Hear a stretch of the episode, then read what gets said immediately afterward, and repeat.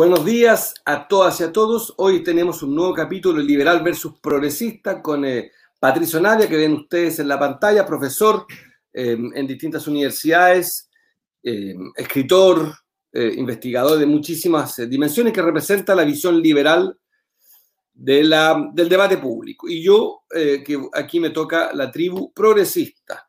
Y hoy, Pato, le damos la bienvenida a todas y a todos. Recuerden copiar este video en sus muros y en esta mañana con un café vamos a, debatir todas y todos eh, tres temas. Uno es la visita del presidente de Argentina, las internas presidenciales del Partido por la Democracia, si hay algún extranjero extranjera, es el partido que se creó en dictadura cuando estaba prohibido el marxismo y que terminó teniendo vida propia, de instrumental a vida propia, el Partido por la Democracia. Y después va a hablar un poco, evidentemente, de lo que nos atormenta a todas y a todos, no solo en Chile, sino en el mundo, que es el virus eh, adelante, Pato, respecto de la visita. ¿Qué te pareció la visita del presidente argentina a Chile?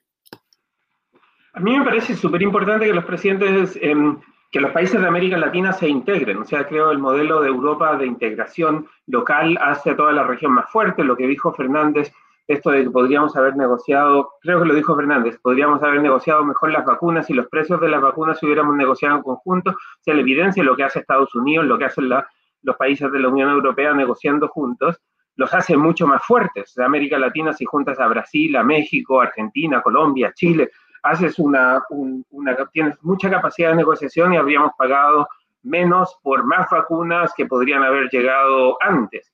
Entonces creo que tiene todo el sentido del mundo. Yo de verdad no entiendo. Hay una cosa que no entiendo de América Latina, o, tal vez la entiendo, pero no la quiero aceptar, ¿no? Y es la, la, poca integración que existe entre los países de la región. O sea, desde la independencia hay poco comercio entre los países de la región. Desde que yo era chico vienen hablando de un nuevo túnel entre Argentina y Chile para que no se cierre durante el invierno y hasta el día de hoy, digo, volar, bueno, ahora en pandemia es difícil, pero antes de la pandemia volar a Bolivia era casi imposible, uno se demoraba muchísimo, te cuesta más llegar a Bolivia que llegar, no sé, a Panamá. Y eso em, solo refleja oportunidades perdidas en nuestra región. Yo, de verdad, de verdad, eh, no entiendo, creo que la responsabilidad de las élites de no integrarse más explica en buena medida por qué nuestros países son, no son lo suficientemente desarrollados y por qué son em, tan em, desiguales. La movilidad de las personas debería ser mucho más fácil. O sea, ahí tenemos mucho, mucho que aprender de lo que han hecho otras regiones del mundo. Pero ese es uno de tus temas. Eh, cuéntame tú cómo viste la visita, tú hablaste con Fernández. Debatiste también con la izquierda, supongo que hay algunos puntos de encuentro, pero me interesa también saber cuáles son los puntos de desencuentro. No, primero partiría por, eh, por felicitar al presidente de Chile, a Sebastián Piñera, porque por muy adversario que sea uno, Sebastián Piñera siempre ha sido en eso más integracionista que aislacionista. O sea, Piñera ha tenido esa convicción, Pato. Yo, yo lo, tú sabes que es obvio y público y notorio de que, de que soy crítico, pero en esto en integración no ha estado mal. Yo mi única crítica reciente con Piñera es sobre Venezuela y sobre Prosur y el cartel de Lima, el grupo de Lima. En esos tres niveles está mi crítica de Piñera, pero si logro sobrepasar la creación de Prosur, para los que no lo saben, es un grupo de países de derecha, de gobiernos con gobiernos de derecha, em, para reemplazar a UNASUR, es una crítica que yo le hago a Piñera, una visión muy ideológica de la política exterior. Si logro superar también la valla del, grupo de Lima, que es otro 14 países de gobiernos con gobiernos de derecha, para intervenir Venezuela. Y si además me saco encima la, evidente relación que él tiene con em, la opción que él hizo por Bolsonaro, sin ninguna crítica, si paso todo esto, que no es poco, yo encuentro que Piñera tiene una convicción eh, integracionista. Fue al funeral de Chávez, fue parte de UNASUR, votó por Néstor Kirchner para coordinador de UNASUR. O sea, debo reconocer que Piñera en esto no es la derecha em, feroz en política exterior. Y la visita de Fernández también me parece que, confirma lo que estoy diciendo. Piñera es capaz de entenderse bien con el presidente de Argentina, y no solamente eso es un deber, sino que también él pudo haber sido más frío. Eh, de lo que leí en la prensa me parece una agenda muy buena, y después, sin contar intimidades, porque tuve me reuní con el presidente Fernández y lo acompañé a la CEPAL eh, y a la reunión con la oposición, con los líderes de la oposición, con algunos. Me pareció que él, quedó contento, lo ha dicho públicamente, que fue una buena reunión con, con Sebastián Piñera. Me quedó, creo que incluso las polémicas posteriores quedaron subordinadas a lo buena la reunión, la polémica de si hablaron o no de Venezuela, etcétera, etcétera. Me parece que lo fundamental fue bueno. Eh, yo creo que sí, hay un problema, que eh, Alberto Fernández va comenzando su mandato con cincuenta y tanto de popularidad y Piñera va terminando su mandato con una popularidad muy baja. Por tanto, me da la impresión que lo sustantivo la agenda le hace la fibra óptica, los proyectos que se anunciaron en la declaración conjunta, me temo que no sean ejecutables, porque creo que Piñera tiene otros problemas adicionalmente a la pandemia. Entonces no lo veo, eh, me pongo, eh, le agrego algo de cizaña, pero la salida de Briones del Ministerio de Hacienda, Pato, es lo que tú siempre describes como el pato cojo. Esto sí que es un mega, una mega cojera, porque es, que te abandone ministro de Finanzas eh, antes de marzo, que es el mes difícil de la economía de los hogares, me parece a mí muy, muy, muy impactante. Entonces, sin querer ser mala leche, Creo que la agenda es buena en el tiempo presente, para el futuro no creo que sea muy relevante. Creo que Chile no va a estar en condiciones de avanzar mucho porque tiene un gobierno que va más bien de salida y además, aunque le quedan muchos meses, está muy precario. Y hay elecciones sin parar, entonces no veo que el gobierno de Chile pueda avanzar. ¿Tú? Dos puntos ahí. Uno, em, creo que Piñera entiende algo que entienden en el mundo desarrollado, ¿no? Una, frase de Michael Jordan de los 90, el gran basquetbolista, cuando le pidieron que tomara posición política sobre eh, lo que estaba pasando en el momento, dijo, oye, para, los republicanos también compran sneakers, ¿no? También compran las zapatillas que yo vendo.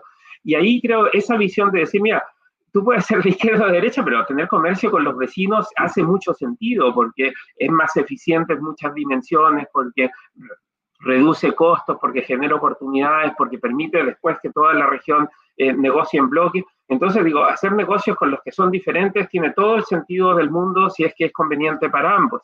Y ahí me parece que el siguiente paso, por lo que tú mencionabas sobre los problemas de, Piñera, que va efectivamente salida, o sea, yo vengo diciendo hace un par de meses que este gobierno pues ya se acabó, que no va a pasar ninguna de las reformas importantes que tenían que pasar, precisamente porque pues, estamos en el último año, porque hay elecciones a convención constituyente, porque después los constituyentes van a ser los que controlen la agenda, el gobierno no tiene mucho que hacer. Y Briones se fue, no tanto, o sea, la salida de Briones no tanto, creo, refleja o anticipa el fin del gobierno, sino que más bien lo refleja, ¿no? Briones se va porque dice, ya no tengo nada que hacer en el gobierno, prefiero irme, o sea, se está hundiendo el Titanic, entonces pues prefiero, eh, prefiero salir. Pero lo que sí podría ocurrir es que podría convertirse en una agenda de, país, ¿no? O sea, la, integración con Argentina podría seguir avanzando, como avanzó en los 90, Acordémonos que a comienzos de los 90 teníamos todavía problemas limítrofes y, y habían tensiones de verdad, pero logró avanzar con distintos gobiernos todos de la concertación y después con Piñera, pero podríamos tener una agenda de integración que vaya más allá de qué gobierno o de qué color es el, de qué color político es el gobierno de turno, porque para la integración de largo plazo necesitamos ese tipo de cosas. Entonces ahí sí em, un reconocimiento a Piñera de seguir avanzando con eso. Yo creo que el próximo gobierno de Chile, sea de izquierda o de derecha, debiese seguir avanzando mientras más nos integremos con Argentina, mientras más nos integremos con Brasil, tanto mejor, Creo que ahora con el estallido social y con todo lo que ha pasado, toda esa gente que decía, vámonos de América Latina, nosotros pertenecemos más a los países de Europa y de la OECD, pues queda claro que no. O sea, no porque no tenemos ese nivel de desarrollo, no porque tenemos más desigualdad, no porque no tenemos un Estado lo suficientemente fuerte, ni, ni, por cierto, integración con nuestros vecinos. Ahora es el momento de decir, ok, estamos en América Latina, entonces tenemos que empujar todos juntos eh, para, para desarrollarnos. Por cierto, o sea, piensa en el turismo. El gran turismo de Chile em, de todo el año venía de países vecinos. Si no superamos entre todos la pandemia, esto tampoco se va a recuperar con la rapidez que necesitamos que se recupere. Entonces, creo que em, lo que hizo Allende tiene todo el sentido.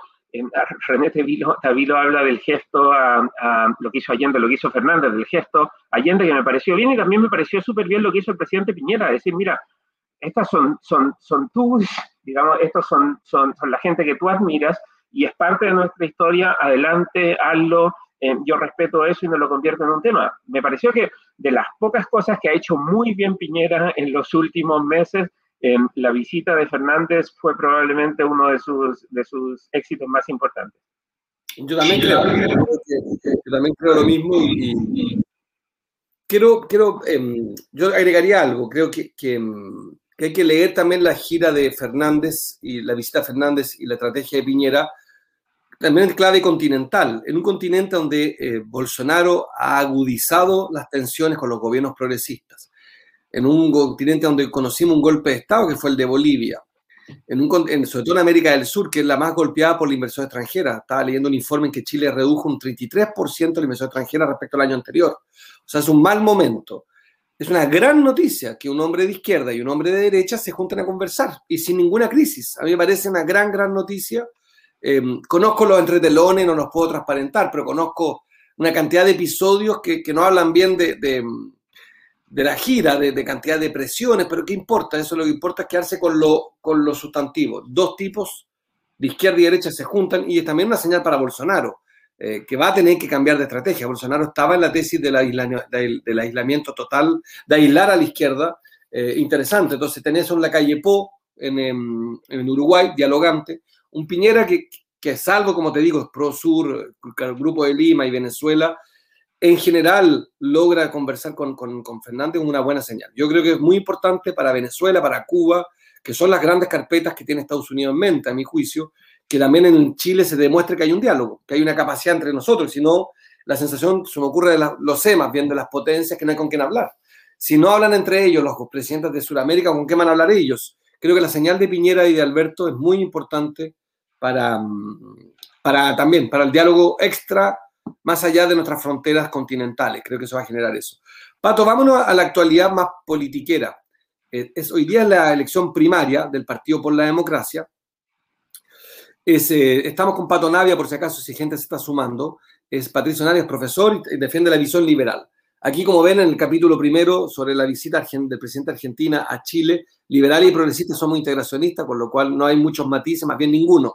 Ahora, vámonos, sin, ánimo de caer en la trampa de ser comentaristas de domingo en la mañana, el hecho que a esta hora están habiendo elecciones en pocas comunas, no en todo Chile, del Partido por la Democracia, y compiten tres figuras, de la cual yo tengo una, la peor opinión, parto por el señor Tarut, que lo creo una caricatura de sí mismo, una vergüenza política, pero eso es una discusión que no me corresponde eh, a mí tienen que elegir los PP. Y después está Heraldo Muñoz, que debe ser del gusto de un liberal como Pato Navia, que es, em, fue embajador en Naciones Unidas, eh, vivió en Estados Unidos, buena parte de sus valores son eh, anclados en Estados Unidos, es un hombre, el presidente del PPD, fue canciller de Bachelet y es el, el actual presidente del partido. Y el otro es Francisco Vidal, que fue ministro de todo lo que uno se puede imaginar durante los últimos 30 años, y que es representa una visión más de izquierda que la de Heraldo probablemente menos pro-norteamericana, para ponerlo en términos de Pato Navia, que nos habla en este minuto desde Nueva York. Pato, ¿cuál es el ángulo para abordar esta primaria? Y después me gustaría hablar del tema más grande, de este anuncio también del PPD, de que quien gane ahora se va a subordinar a otra primaria con el PS para llegar con un candidato propio a la otra primaria, que sería la legal en julio de 2021. Yo creo que eh, eh, tenemos que arreglar nuestro problema de diseño institucional acá, ¿no? Porque hacer primarias en medio del verano es algo que no tiene mucho sentido. La gente no le está poniendo atención todavía a las elecciones. Entiendo que cada partido quiera tener su candidato para las primarias generales de julio y eso naturalmente eh, adelanta un poco el, calendario. Pero, de nuevo, hacer estas primarias un poquitito truchas, truchas en el sentido de que nos hacen en todas las comunas, de que es difícil votar, de que en muchas comunas, de hecho, estamos con cuarentena, o sea, no puedes salir a votar, tienes que pedir tu permiso de fin de semana para ir a votar a las primarias y la gente puede querer el permiso para otras cosas. Entonces, como que no cuadra muy bien, participa poca gente, eh, puede no ser la mejor forma que tienen los partidos de nominar a sus candidatos. Creo que hubiera tenido mucho más sentido si lo que realmente quieres hacer es em, más participación, buscar otros mecanismos de participación em, para poder em, escoger a los candidatos. Pero bueno, cada partido decide cómo se escogen em, a sus candidatos y vamos a ver si para julio existen primarias de coaliciones. Todavía no sabemos si existen coaliciones, entonces es un poco irónico esto de decir vamos a tener primarias de la nueva mayoría, porque no existe la nueva mayoría. Podemos decir vamos a tener primarias de unidad constituyente, que sería como la coalición que en la que devino la nueva mayoría, pero si hacen solo primarias de unidad constituyente, la izquierda va a tener también otros candidatos presidenciales, ya sea del Partido Humanista o del Partido Comunista con el Frente Amplio, y por lo tanto igual van a llegar varios candidatos presidenciales a la elección de noviembre, a la primera vuelta, que van a decir, esta es la verdadera primaria. Entonces la gente se termina confundiendo, participa poco, y eso no es bueno, porque al final terminan ganando los que son capaces de movilizar más gente. Eso pasó un poco con la primaria del Partido Demócrata Cristiano de la semana pasada, creo que fue, donde votó bastante poca gente, en la del PPD también va a votar poca gente. es importante que haya participación, pero es bueno que haya buena participación porque si no terminamos con mucho acarreo y esto no, no ayuda mucho, a mi juicio, a legitimar lo que es esencial en la democracia, es la, participación de los partidos.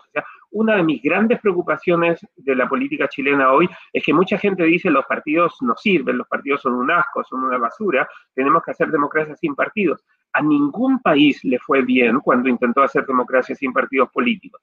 Entonces esta idea de decir, nosotros en Chile vamos a inventar una rueda que es cuadrada, que es hacer democracia sin partidos, solo nos va a llevar por un camino de debilitamiento de la democracia y de decepción de la gente. Sin partidos no hay democracia. Los partidos tienen que funcionar bien, pero no podemos dejar de lado los partidos para tratar de inventar alguna otra forma de democracia que no existe en ninguna parte del mundo. A propósito, Pato Navia nació en Perú y me da la impresión, Pato, de que nos estamos peruanizando en Chile. Vale decir, múltiples candidaturas. Estaba leyendo la última encuesta y leí un informe eh, que establecía de que los candidatos que van al alza son los candidatos más bien antipartidos. Y Keiko Fujimori, que es la, que siempre amenaza, em, también representa una suerte de antipartidismo clásico. Em, de hecho, su padre, el apellido Fujimori, está asociado a la ruptura total con la historia política partidaria del, Perú, en los 90, digo. Eh, ¿Chile está peruanizando con el dolor de las almas de los que son antiperuanos?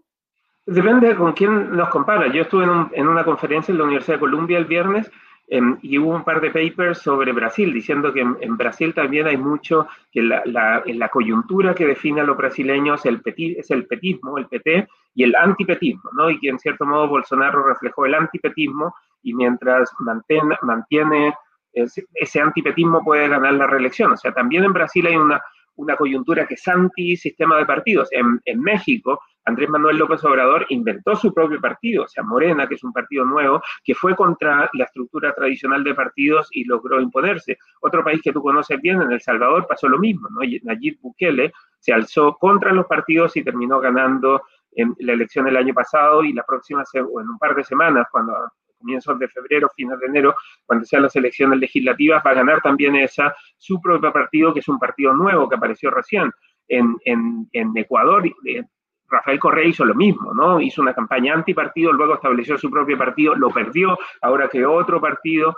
Em, los pocos países que nosotros admiramos en América Latina, en Uruguay, por ejemplo, funcionan todavía relativamente bien porque tienen partidos. O sea, sin partidos no hay democracia, porque aparecen estos líderes personalistas que no tienen que responderle a nadie, que no tienen presencia territorial ni sabemos muy bien lo que representan. Entonces, eh, todos los países de América Latina que están avanzando hacia debilitamiento del sistema de partidos terminan peor. Y me parece que en Chile estamos avanzando en esa misma dirección y a mí me preocupa, especialmente en el contexto de la convención constituyente, donde la gente dice es mucho mejor que la convención, que la constitución la redacten gente que no es de partidos porque van a tener una mejor visión de país. No, la gente que no es de partidos va a tener su propia visión, no van a ser capaces de ponerse de acuerdo o se van a poner de acuerdo en barbaridades. Al menos los partidos representan una tradición, un set de valores, de creencias que han defendido ciertos principios históricamente. Lo, cuando llegan las personas y dicen, a mí se me ocurre tal cosa, pues puede no resultar ser una buena idea. O sea, pensemos de nuevo, esto puede terminar siendo como las reuniones de padres y apoderados, donde empiezan a tirar ideas al aire y terminan haciendo locuras. O sea, no tiene mucho sentido hacer democracia como si fuera una reunión de padres y apoderados en el colegio. Yo de las mejores bromas que vi una vez fue un amigo común a Pato, Pato estaba hospitalizado y un amigo mío le dice a Pato, ¿por qué no tuitea que estás hospitalizado para que te deseen el bien? Porque estoy escuchando a Pato que con su analogía son súper creativos, pero siempre, eh, para, a veces para los tontos son inentendibles. La de los apoderados te la voy a robar, es genial. Oye, eh, René Tavilo es un tremendo cuadro socialista que ahí puso un comentario que encuentro muy, muy lindo para ti. Dice, discrepo pero eres generoso. Dice, respeto, respeto a Pato Navia por su coraje intelectual, discrepo de sus ideas, pero es generoso al entregarlas. Yo, querido René, quiero decirte lo siguiente, que además te quiero mucho, pero que yo comparto eso, Pato, yo siempre he dicho que es un intelectual generoso. Su nombre de idea que la entrega y se arriesga que lo rechacen, lo aprueben, pero no le importa. Yo a mí me encanta, en Chile hacen falta más patos Navia. Oye, dicho esta la mida de botas, eh, ¿qué opinas tú de la estrategia entonces para cerrar? Porque tú siempre has escrito tremendos artículos eh, que yo casi anticipatorios, porque, porque Pato parte de la ciencia política. Pato, va a haber, está este debate y ayer tuve reuniones, no puedo decir con quiénes, pero gente muy importante de, de la unidad constituyente por Zoom, y se, abrió el debate que lo leo en los diarios, como todo se sabe. Lo mismo que hablé anoche se está hablando hoy día en los diarios, que es esta decisión del PS, del Partido Socialista Chileno y el PPD, Partido por la Democracia, de construir una primaria entre ellos para ellos, a su vez, enfrentar las demás candidaturas. Me da la impresión, Pato, que para enfrentar a la democracia cristiana. ¿Cuál es tu opinión respecto a este diseño y, y cuánto el Partido Radical y la DC, el Partido Radical de Chile y la democracia cristiana, Partido del Centro Católico, de, acaban de notificar hoy día en los diarios que no no aceptan esta idea, se lo quieren impedir al Partido Socialista y al Partido por la Democracia, esta primaria entre ellos. Tendría mucho más sentido hacer una primaria de todos con, em, con el siguiente sistema, que se usa en Australia, por cierto, lo que se conoce como el, sistema australiano, y es que se presenten todos los candidatos y la gente los ranquea. Dice, pues mi candidato número uno, es Marco Enríquez, mi candidato número dos es Heraldo Muñoz, candidato número tres, Paula Narváez y candidato cuatro, Jimena Rincón. Entonces, los votos se cuentan para ver si los candidatos número uno sacan mayoría. Si no, entonces se vota el candidato con menos mayoría y las preferencias de esa gente se, asignan a los otros candidatos. De esta forma pueden competir todos los candidatos que quieran y siempre va a ganar el candidato que es preferencia de una mayoría. O sea, existen sistemas electorales para solucionar estos problemas, pero claro, si lo que haces es juntar al PPD con el PS para nombrar un solo candidato que vaya contra el candidato de la DC, la DC dice, pues no voy a poder ganar porque se están juntando todos contra mí. Y al final terminas a través de estas estrategias reduciendo las opciones que tienen los electores. A su vez, si se presentan 10 a una primaria, entonces la primaria la puede ganar un candidato que saque 15% de los votos, que tampoco tiene mucho sentido. La mejor forma de hacer esto es rankear, decir, mira, este es mi candidato 1, 2, 3, 4, 5, o a lo mejor yo solo tengo un candidato 1 y no me interesa ninguno más. Bueno, todas esas cosas se pueden hacer de tal forma de contar los votos, de tal forma que gane lo que en las ciencias sociales, en la economía, en la ciencia política, se, se conoce como el pareto óptimo, no sea el, candidato que es preferible a otros candidatos para una mayoría de las personas. La, la, nueva mayoría podría tener ese tipo de primarias, simplificaría mucho las cosas y permitiría que la gente de verdad decida por quién quiere ir. Entonces, si alguien va por Tarudo, o sea, si Tarudo y su familia y sus amigos quieren participar, participan en esta primaria y el resto de la gente dirá, Tarudo es mi opción 1 o Tarudo es mi opción 8 entre 8 candidatos. Y probablemente después de que se haga el primer conteo, se votan los votos de Tarud y, y se ve cuál era la segunda mejor opción de los votantes eh, de los votantes de Tarut. Así funciona en Australia, la gente está feliz y nosotros muchas veces decimos que tenemos que ser como Australia, como Nueva Zelanda, en un montón de cosas, pues usemos su sistema electoral eh, de, que es lo suficientemente comprensivo para reflejar esta diversidad de posiciones y las preferencias que tiene la gente. O sea, hay gente que dice, mira, en realidad Heraldo, Vidal me gustan mucho más los dos que Jimena Rincón, por lo tanto podrías tener una elección donde pones a Vidal, a Heraldo y Jimena Rincón la pones al final. O al revés, pones a Rincón, debajo de Rincón pones a Undurraga y pones al final a, Marco Enríquez o a, Francisco Vidal si no te gustan tanto. Ahora, esas son las reformas que deberíamos hacer pero ese sistema no te resuelve tu inquietud, la que, la que dices, la que anticipas de que alguien con el 15% de los votos podría ganar la primaria. Aquí también podrías, en el orden de calificación, tener una calificación muy baja, que nadie tenga en común una, no junten lo densamente, mínimamente aceptable. También pasaría eso. ¿no? si, tu candidato, el, el osito mayor, es preferible al, al, que viene segundo o a todos los otros, aunque la gente diga era mi número cuatro, igual gana el candidato que estaba más alto para todas las personas. Entonces, a lo mejor no ganó Tarut, pero ganó mi candidato que estaba a 3, no el candidato que estaba a 8. Y el problema que tenemos de esto de elegir la opción que es la opción Areto mejor, es que cuando hay demasiados candidatos, la votación se diluye mucho. Eso es lo que va a pasar, por cierto, en la elección a los miembros de la Convención Constitucional. O sea, a lo mejor hay mucha gente votando por independientes, pero como hay tantos independientes, se va, diluir la votación en las varias listas de independientes y los independientes van a terminar sacando menos escaños de los que hubieran sacado si hubieran ido todos en una sola lista. Y la gente al final se decepciona porque dice, bueno, si yo quería independientes, ¿por qué hay tan pocos independientes en la convención? De nuevo, creo que pensar que los independientes son la solución es un error, pero cuando la gente está queriendo algo y ve que no le resulta, o sea, ve que el sistema no produce lo que ellos querían, entonces se decepcionan todavía más. Y yo creo, por cierto, en la reunión en Colombia del, viernes, las dos personas que hablamos de Chile, Juan Pablo Luna y yo, que tenemos visiones políticamente bastante, bastante distintas, expresamos la misma preocupación de que hay tantas expectativas puestas en la Convención Constitucional que va a ser difícil que la Convención logre satisfacer todas esas expectativas. O sea, nos estamos, estamos poniendo demasiada fe a esta píldora mágica y la píldora mágica puede no serlo tanto y eso va a producir decepción, que la gente tiene expectativas muy altas y esas expectativas no se van a cumplir cuando vean el resultado de este proceso constituyente. Para cerrar breves minutos, querido Pato, em, la pandemia, a favor de más medidas punitivas, ¿qué es lo que se, sin ser especialista, cuál es tu, yo sigo mucho Francia, tú sigues mucho Estados Unidos. En Francia el toque de queda no funcionó finalmente, había tenido buenos resultados al inicio y ya no alcanza. Francia está en una crisis y casi pánico. Europa cierra sus fronteras y hay ya múltiples cepas que atormentan nuevamente a los grandes expertos y científicos del mundo. Pato, para Chile. Yo, a mí me gusta lo que hace Estados Unidos. O sea, no me gustaba lo que hacía Estados Unidos con, con, Trump, porque supongo que toda la gente razonable pensaba que Trump no estaba haciendo muy bien. Ahora se estableció una orden nacional de uso de mascarillas en las en los dependencias federales que muestra una como muestra el camino para que las autoridades locales decidan cómo van a hacer en sus localidades. Pero creo que lo que ha funcionado mejor en Estados Unidos es que distintos estados han hecho cosas distintas. Y ahí hemos ido viendo qué cosas funcionan bien y qué cosas no funcionan bien. En algunos estados las escuelas están abiertas, en otros no. En algunos estados se ha gastado más para tratar de abrir las escuelas, en algunos estados, dependiendo del clima, mantienen los restaurantes abiertos, en otros eh, no. Las localidades, las propias comunas, los alcaldes tienen mucho poder para tomar decisiones y me parece que por ahí esto tiene sentido. Yo llegué a Nueva York recién hoy por la mañana y ya me llamaron por teléfono para asegurarme de que estaba haciendo cuarentena. Y de nuevo, hay distintas reglas de cuarentena.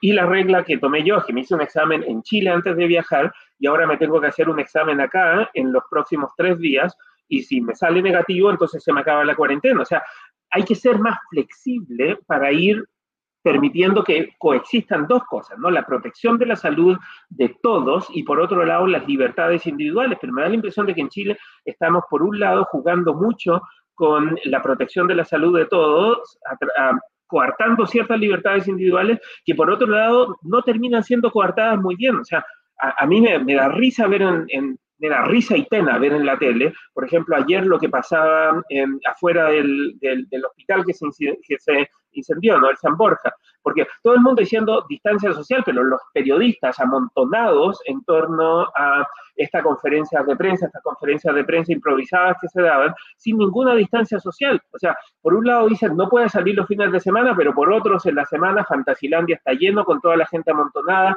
o las tiendas llenas con gente amontonada. En una de esas tendría más sentido que la gente también pudiera ir a las tiendas el sábado y el domingo, de tal forma de que no se tuvieran que amontonar los otros cinco días. Pero de nuevo, deberíamos darle más autoridad a las autoridades, poder a las autoridades locales para que vayan intentando cosas distintas y vayamos viendo qué cosas funcionan y qué cosas no funcionan. Pero de nuevo, que el Ministerio de Salud decida todo lo que tiene que pasar en todas partes del país, no me parece. La realidad en Las Condes no es la misma que en La Pintana, no es la misma que en Arica, no es la misma que en Concepción. Tenemos que darle más fuerza a las autoridades locales para que vayan tomando decisiones respecto a qué es lo mejor para sus propias comunidades.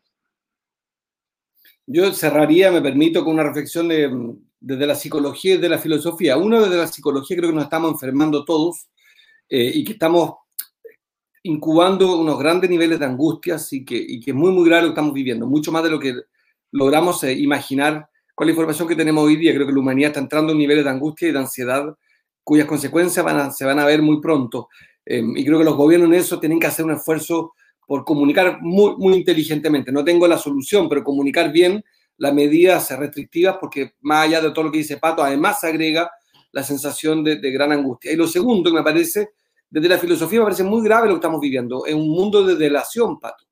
Lo que lo en la prensa, la mitad de las noticias es delación. El vecino que acusó al otro, eh, está todo el mundo grabando, uno ve los videos, es un horror con los videos grabados donde todo el mundo se transformó en fiscal. Como dijo un presidente, son 19 millones de fiscales los que tenemos en Chile. Y yo creo que la vida no es andar fiscalizando a todo el mundo, la vida es confiar, es buscar las sanciones y creo que en Chile em, teníamos ya este germen poco colaborativo, poco solidario, pero ya con la pandemia Es un horror, te digo, estoy muy impactado como todo el mundo acusa a todo el mundo. Si tú lees la noticia, es una delación permanente. No sé cómo era tu infancia, Pato, pero la mía por lo menos. Al menos el sistema público francés, yo me acuerdo que era muchísimo más grave delatar a un compañero de curso que portarse mal. O sea, en el escalafón de los profesores era mucho más grave el acuseteo que portarse mal en el colegio. La sanción era doble, la sanción escolar por delatar, acusetear, y la sanción de social.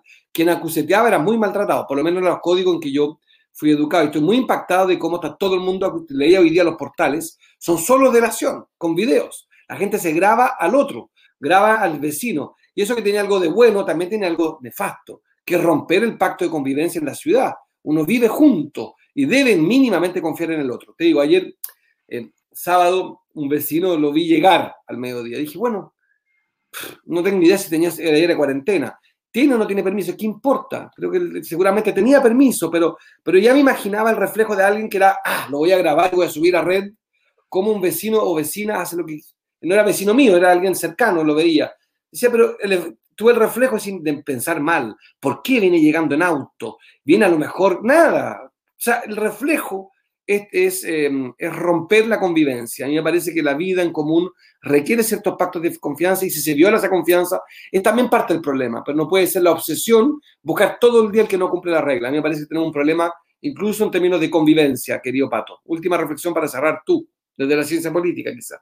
Sí, de acuerdo. En Estados Unidos la vida es más individualista, ¿no? Cada quien se preocupa de uno mismo y no se anda preocupando de lo que hacen los demás. O sea, aquí no, no, no están poniendo en televisión las fiestas en Martha's Vineyard o lo que hacen los ultra ricos con sus aviones que se van al Caribe y se escapan de, de, las ciudades. Entonces, cada quien se preocupa de mind your own business, ¿no? Cada quien se preocupa eh, de uno mismo. Pero me da la impresión de que en Chile estamos, tenemos nuestros problemas de desigualdad, tenemos nuestros problemas de convivencia, pero estamos más preocupados de acusarnos los unos a los otros que de cuidarnos los unos a los otros. Y me parece que eso nos ayuda mucho. Por eso insisto en el punto de, bueno, la distancia social, o sea, deberíamos partir por hacer, em, por hacer estos mismos periodistas que se van a Cachagua y, empiezan a entrevistar a la gente y se van a la playa a ver si la gente está o no está en la playa, o, o, al garrobo, después cuando les tocan las entrevistas no mantienen esa, esa, distancia social, o sea, acusan a los demás, pero no tienen ellos el comportamiento de cuidarse ellos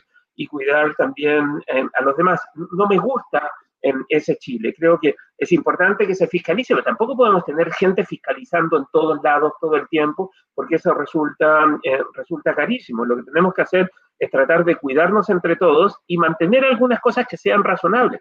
Insisto en el punto de decirle que se quede la gente todo el fin de semana en sus casas, que no pueda salir en pleno verano, no tiene mucho sentido. O sea, los que vivimos en casas grandes igual y lo podemos hacer. La gente que vive amontonada en lugares donde no hay parque, donde no hay sol, donde no hay muchos donde no hay patios, decirle se quedan los seis en ese departamento de 50 metros cuadrados, es un poco exigirle demasiado.